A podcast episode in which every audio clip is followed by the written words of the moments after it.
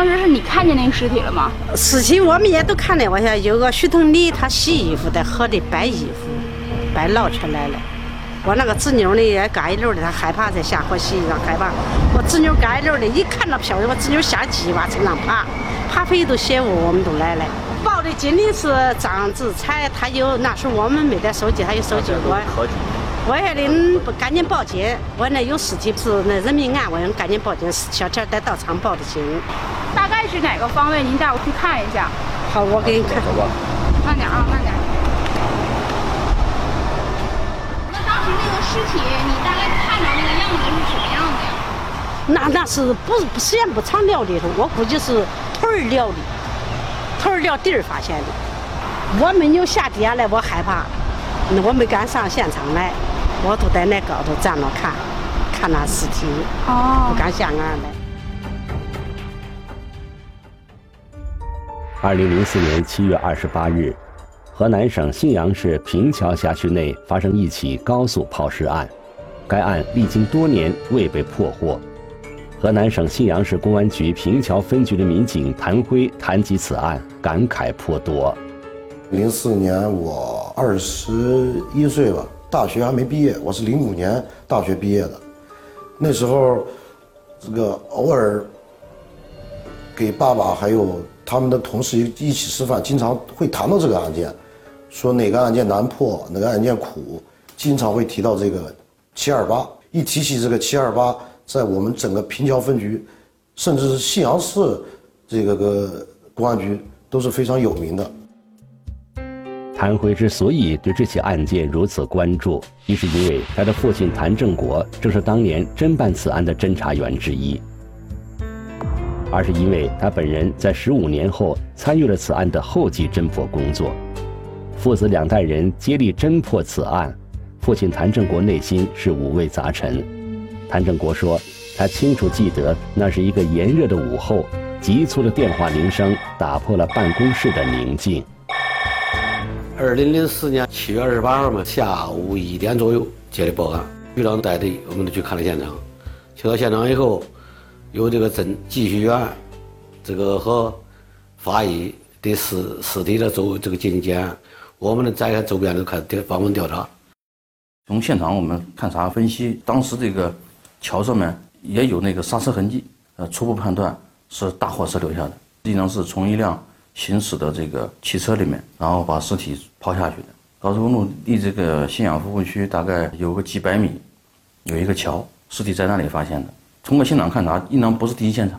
像这类案件呢，就是本身就是难度比较大。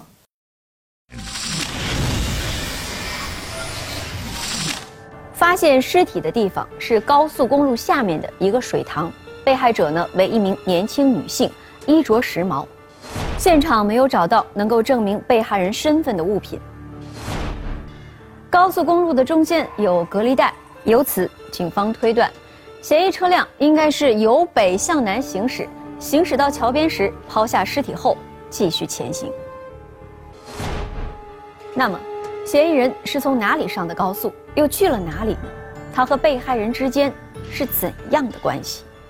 现场遗留的物证能否为警方破案？提供线索呢？聚焦一线，直击现场。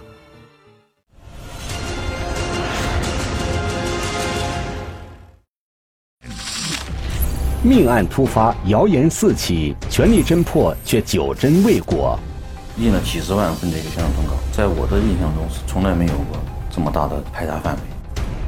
十五年追凶，两名可疑男子。到底谁才是真正的凶手？这两位男性都有可能，或者其中一人雇佣另一人，或者两人结伙。离奇失踪一线栏目正在播出。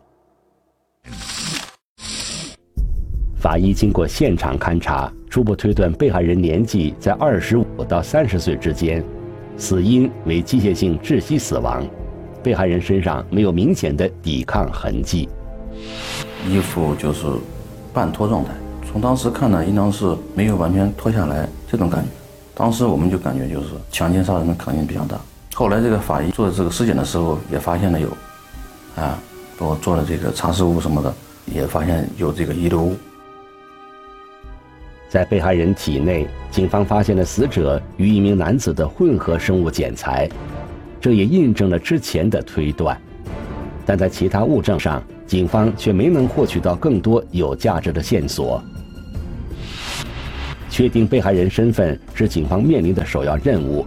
警方按照嫌疑车辆从北往南的行驶路线，沿着高速公路开始走访摸排。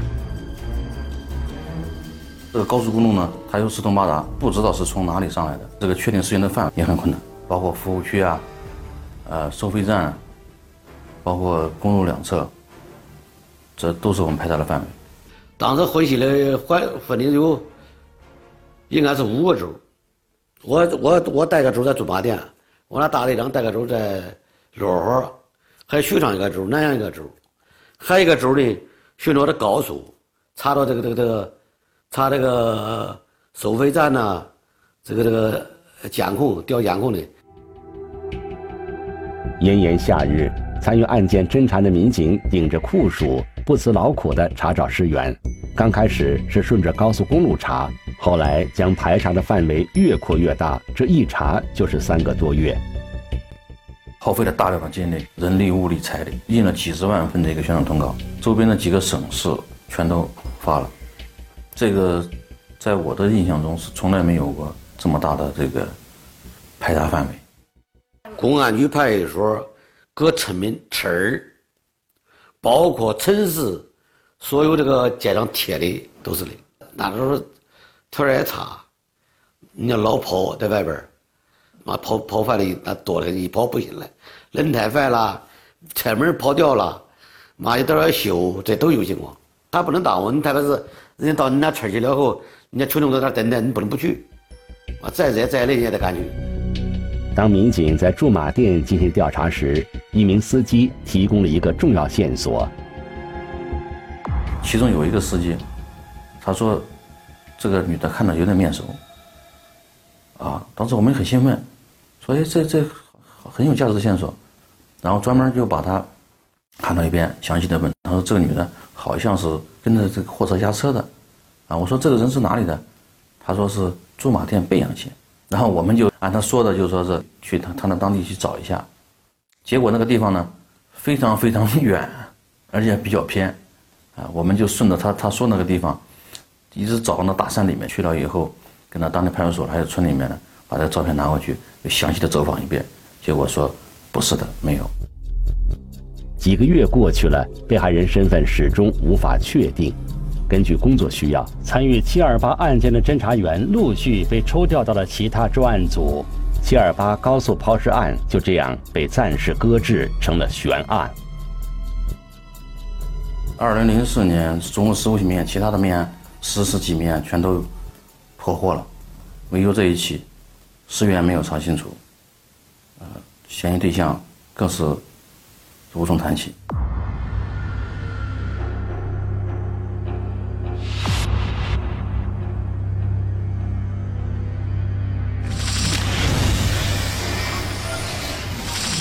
被害人的身份无法确定，又受限于当时的刑侦技术条件，七二八案件没有侦破。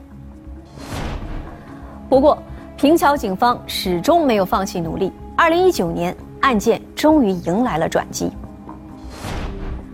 物证室里几件当年的物证，在沉睡了十五年之后，成为警方打开案件突破口的一把钥匙。二零零四年，警方曾提取到一份生物检材，确定了被害人生前和一名男子有过接触。这一次，警方将物证重新送检，有了惊人发现。命案重启难度升级，痕迹物证重新整理，生物检材再次送检。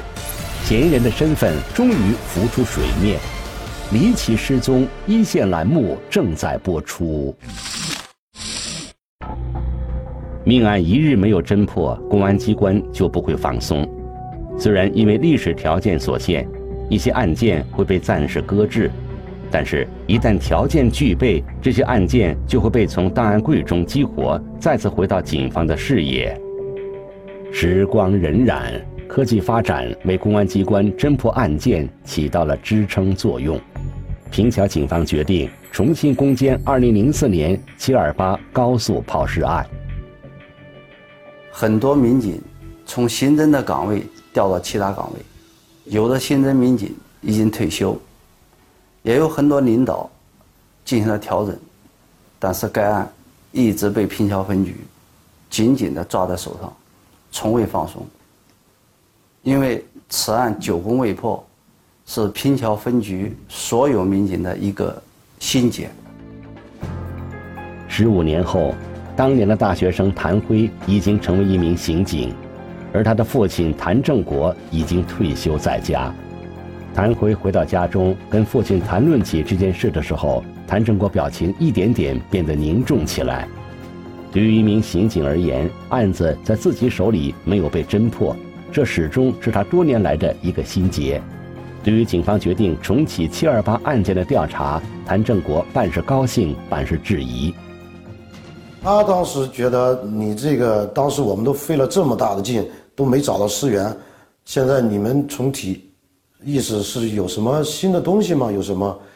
他觉得当时他们费了很大的劲嘛，该做的工作都做了，该走的地方都走了，连尸源都没查到，意思你现在重启这个，会有什么结果？这个案件都算是国家都要实了，估计都破不了，资源不查进都没地方去走，没法查。谭辉能够体会父亲的担忧，这起案件曾经是老一辈刑警的遗憾，但另一方面也寄托着老一辈刑警对新一代刑警的希望。重启案件后，各项工作有序展开，平桥警方将现场提取的痕迹物证再次送检。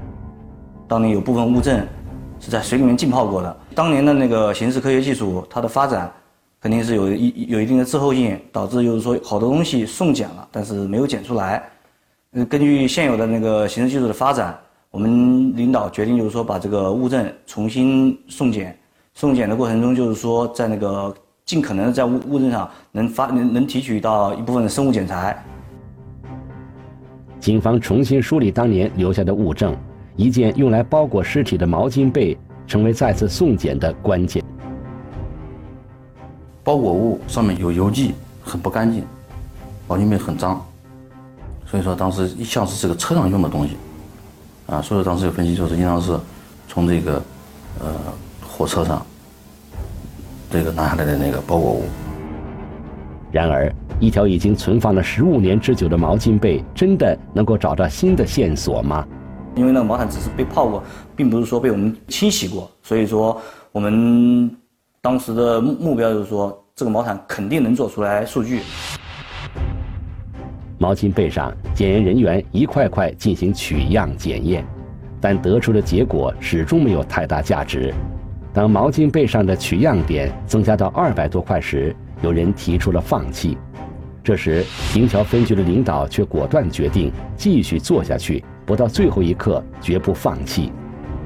要求市局的检验人员。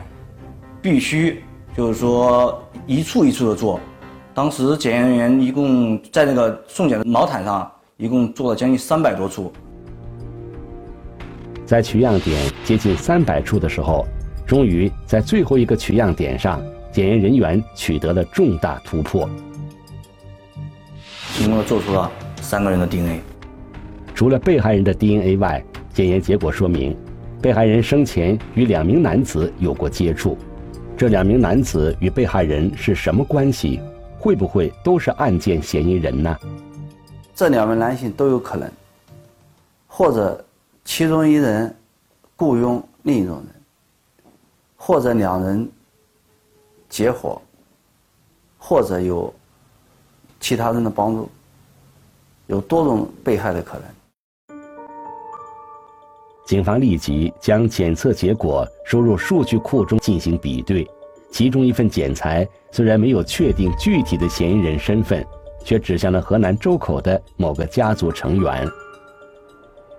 通过这个外数据，我们入到我们那个外库里面，成功的比中了一一部分家系。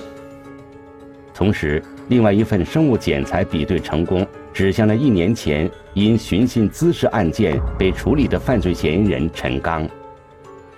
既然找到了陈刚，对这个案件来说就是非常大的突破了，对我们来说就算有条件了，条件就算不错了，那就我们就围绕这个这个来查。警方一方面对陈刚展开调查，咬紧线索继续深挖；另外一边对身份不明的雷姓家族成员的信息继续跟进。随着调查的不断深入，警方在陈刚的身上发现了疑点。当时我们调取了陈刚的户籍信息，发现很奇怪的是，他之前的妻子叫张秀云，他的户籍上显示的办的是这个一代身份证。咱们开始实行二代身份证是从零五年嘛，也就是说明他没办过二代身份证，也就是说。可能在零五年或者之前或者更早，已他已经就就就没有没有他的信息了，户籍上也显示该用户已被注注销了，所以说这个我们都非常好奇。陈刚的妻子张秀云为什么信息会被注销？难道说被害人会是张秀云吗？当时把他的户籍照片也调出来了。给死者照片进行比对，因为这个肉眼是很难确定的。我们当初还做过人像比对，结果都很难做出结论。警方继续围绕陈刚进行调查，又有了新的发现。陈刚有个女儿叫陈梦，结果在我们的系统里面发现陈梦因为吸毒也有两次前科，把陈梦的这个 DNA 的图谱。要了过来进行比对，然后确定了这个陈刚就是陈梦的生父，这个死者就是陈梦的生母。被害人的身份终于确定，她就是陈刚的妻子张秀云。平桥警方随即围绕张秀云展开调查。她的丈夫陈刚，这个零五年的时候都到深圳一直打工。在深圳已经成已经成又成家立业了。负责在张秀云老家四川进行调查的民警找到了她的家人，家人讲述了张秀云当年遇害后的情况。这我大姐夫告诉我的，他说他去出车了嘛，出车两三天回来之后，就没有我姐的音信了嘛。然后他给我打电话，就好像说我姐失踪了嘛。然后呢？然后他就叫我们到郑州来找他嘛。当时是这样的。哦，那那个时候你姐姐跟你大姐夫姐姐感情好？我姐姐和我大姐夫的感情啊，要说很好也不是很好，反正有时候还是有些磕磕绊绊的嘛，吵嘴嘛，怎么样的。据家人描述。二零零四年，张秀云跟随丈夫陈刚离开老家四川，去往河南郑州打工。刚离开一个月，家人就接到张秀云失踪的消息。我大概找了两三天，没有任何的音信，然后就到派出所报了个警，报了个警嘛，也没有，派出所就叫我们等消息嘛，等消息等了两三天也没没没有多大的办法，我大姐夫就叫我们先走了。张家人怎么也想不到，张秀云仅仅离家一个月，怎么就会突然失踪？如果是离家出走，为什么不和娘家人联系？难道张秀云的失踪与这个并不怎么着急的大姐夫有关？其实我当时，我父母是非常怀疑我大姐夫是不是我大姐夫把我把我们大姐卖了啊什么的，知道吧？当时我父母是这样想的。然而，当张秀云的父母管陈刚要人的时候，陈刚却勃然大怒。我大姐夫始终认为是我们把我姐藏起来了，不知道说到哪里去了，这吧？搞得两家关系也不好，也不允许我子女到往我们家来，知道吧？嗯，搞得呢大家都 比较关系不好嘛，反正都各说各的理由嘛。因为没有任何证据。这么多年来，张家人只能寄希望于张秀云某一天会自己回家。但是我心里面只有一个想法，他会不会是是被别人拐骗了嘛？卖到什么地方了嘛？或者是充气走了嘛？和我们姐夫吵架，充气走了，不回家了嘛？大概时间久了，他想到了就会回来嘛。我们当时一直这样想。然而，十五年过去了，他们最终等来的却是无法承受的噩耗。我父母肯定很伤心的，因为每每每提及这些事，他都会老泪纵横的。我母亲和我说过，她梦见我大姐回来了，还还在我们我们当地的那那条路上给她打招呼呢，还给她还叫她呢，知道吧？进一步调查显示，案发时陈刚正是一名大货车司机，而就在张秀云遇害的第二年，陈刚便又与另外一名女子登记结婚。非常可疑的就是说，一个正常的一个男人，你老婆突然失踪了，你不去找，没过多久，你又你又找一个，又找一个，并且迅速又结婚了，哎，之后没有再去任何去去找或者去询问这些东西，这是非常不正常的一个一个事儿。然而，这仅仅是警方的猜测，而此时另一名男子的身份还无法确定。是继续围绕陈刚展开调查，还是集中力量寻找另外一名男子呢？民警之间出现了不同的意见。特别是密集案中间，这种必要的交流和刑警的自我组建，以及在案件侦破过程中，不同的思维相互碰撞，更有有利于我们侦查能力和水平的提高，更有利于案件的攻破。经过了激烈的争辩和分析研判，专案组最终决定将陈刚列为本案嫌疑人，直接对他进行接触。通过连续蹲守，侦查员很快确定了陈刚的作息规律。我们这边专门制定了一个抓捕的一个方案，就是说先怎么样把陈刚快速的给抓住，因为当时他的嫌疑在另一个人没有任何信息的情况下，他的嫌疑是非常大的。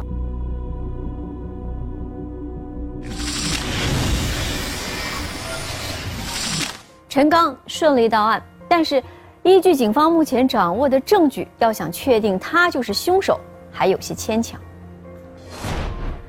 首先，陈刚和被害人张秀云是夫妻，在被害人的身上发现陈刚的生物检材，这很正常。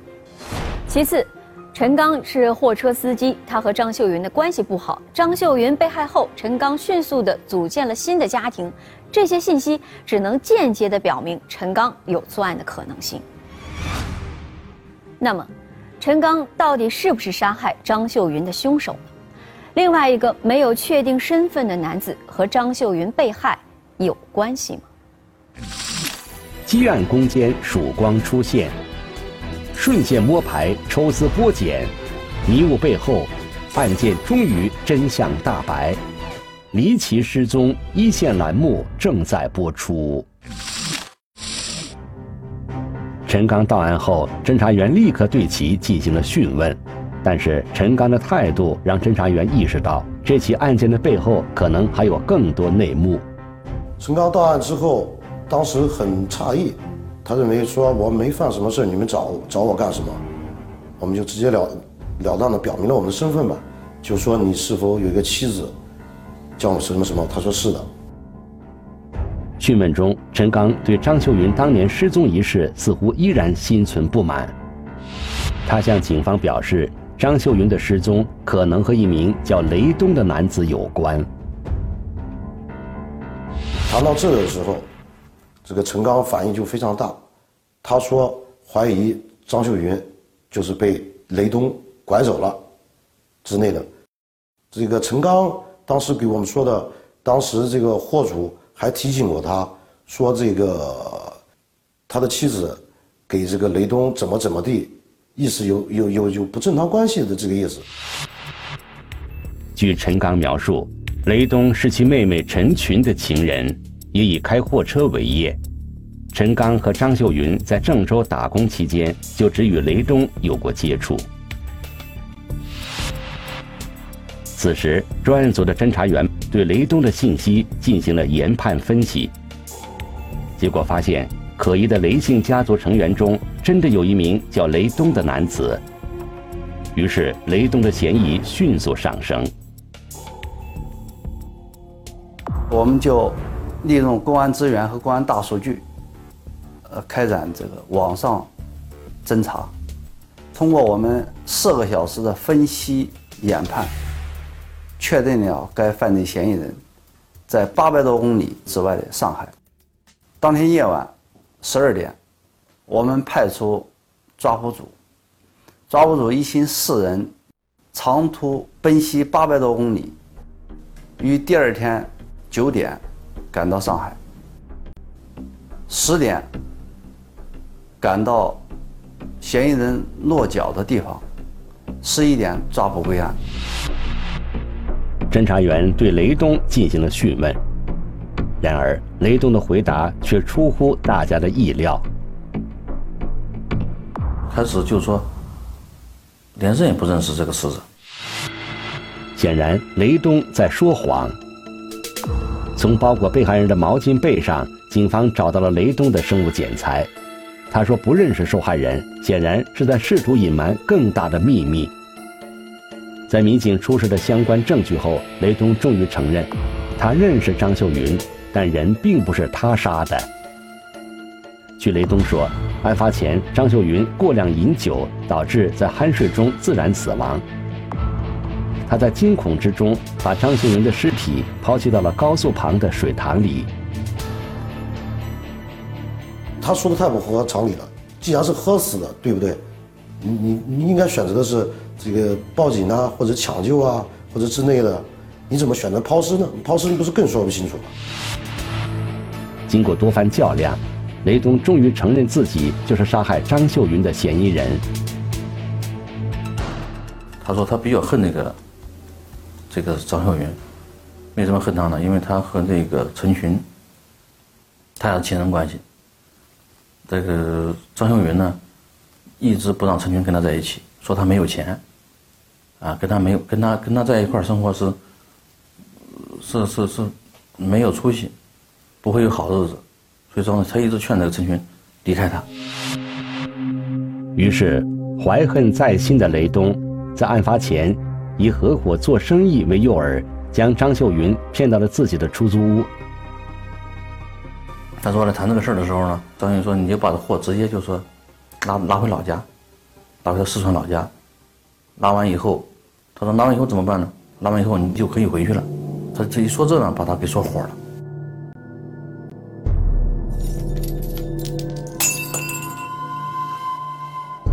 很快，两个人就发生了激烈争执。当时就是控制不住，然后掐，他说是掐他脖子，啊，说大概有一两分钟，他就不动了。后来后来就是发现人死了。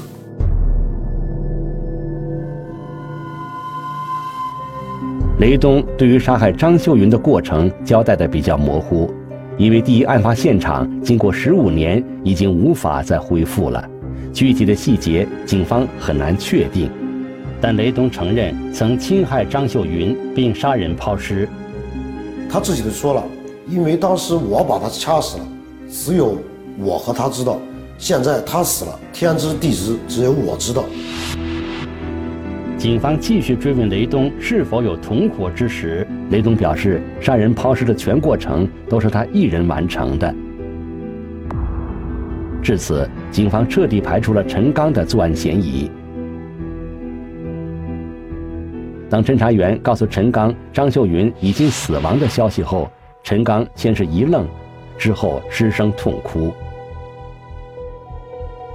你出去跑车之后了，都发生什么事儿了？我出去跑车的时候，就是大概中午十一点左右，我就接到我老婆电话，就说她跟雷东亮一起去拉车货。那个时候说拉羊毛了是拉什么？那我就不知道，拉车货拿去卖。卖了过后拿拿回家把我们那个欠款还掉，银行里面贷款还掉嘛啊，我就不同意，我就说他是忽悠你的骗你的，你千万不要去，知道吧？我还电话里面跟他吵了一架，电话里面，哦，吵了一架，电话就挂掉了。挂掉了过后，我到西安过后，晚上六七点钟，我们把货卸了，我就给他打电话，那手机就一直打不通了。原来张秀云在去见雷东之前，曾给陈刚打过电话，就是因为这个电话，让陈刚一直怀疑妻子的失踪与雷东有关。后来我回郑州嘛，回郑州我又打，还是打不通，打不通我就跑，嗯，跑到我们住居住的那个地方去，居住的地方去找，去找啊，没人，我就看家里的东西，他的衣服啊、鞋子啊什么都没动，都在家里，我就急了，就找了几天，急了没找到，我就通知他们家里人嘛，他们弟跟他妹夫就来了，前因后果我也说了，就是跟着雷东。走的，因为他电话打的是说的跟着雷东走的。然后后来你找雷东了吗？找了。你怎么找他的？嗯，我跟那个跟他的跟他的弟就是舅子嘛，还有他的妹夫一起找的嘛。找到了他过后，他就他就不承认嘛，他就说没见过，他就死活不承认。当年张秀云的离奇失踪，不仅让远在四川老家的父母日日惦念，也让当时年幼的女儿早早失去母爱的温暖。如今，陈萌得知母亲被害的真相后，为自己这么多年对母亲的误解感到深深自责。嗯，反正我一家人也挺生气的嘛，我妈走了，肯定啊，一个大活人就这样走了，而且那个时候我还那么小，又没人照顾我，嗯，肯定也挺生气的。从小到大嘛，都是我奶奶在照顾我。你这么多年，爸爸跟你面前提妈妈多吗？有时候会提，他会叫我问问我婆婆、我妈他们有没有打过电话回来啊？这些有没有回来寄过信啊？这些反正我爸有时候也会问。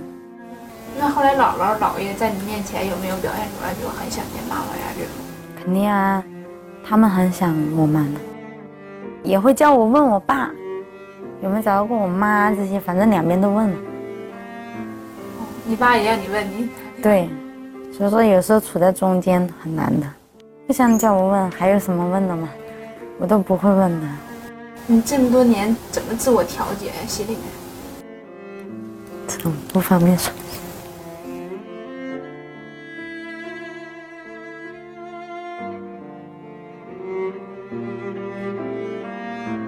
深藏十五年的真相终于浮出水面。面对这样的结果，张秀云的亲人们陷入了巨大的痛苦之中。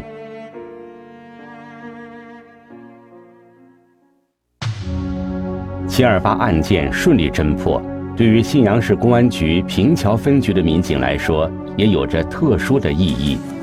很多十五年前参与侦办此案的民警，终于解开了心结。我爸站在阳台上喊我，说：“怎么样？”我非常兴奋，我就说拿下了。当时我爸直接就伸出了大拇指，说：“你们真厉害！”就说了这句。非常高兴呗！我第二天都跟我那个老大队长说了，我七二八破掉了，还是那样真的。咦，他这是个奇迹！知道谁做的案，像这类案多，但是像这样的当时都没查清死源，没有查清案情的情况下，十多年以后又破的这样少，啊，确实没有。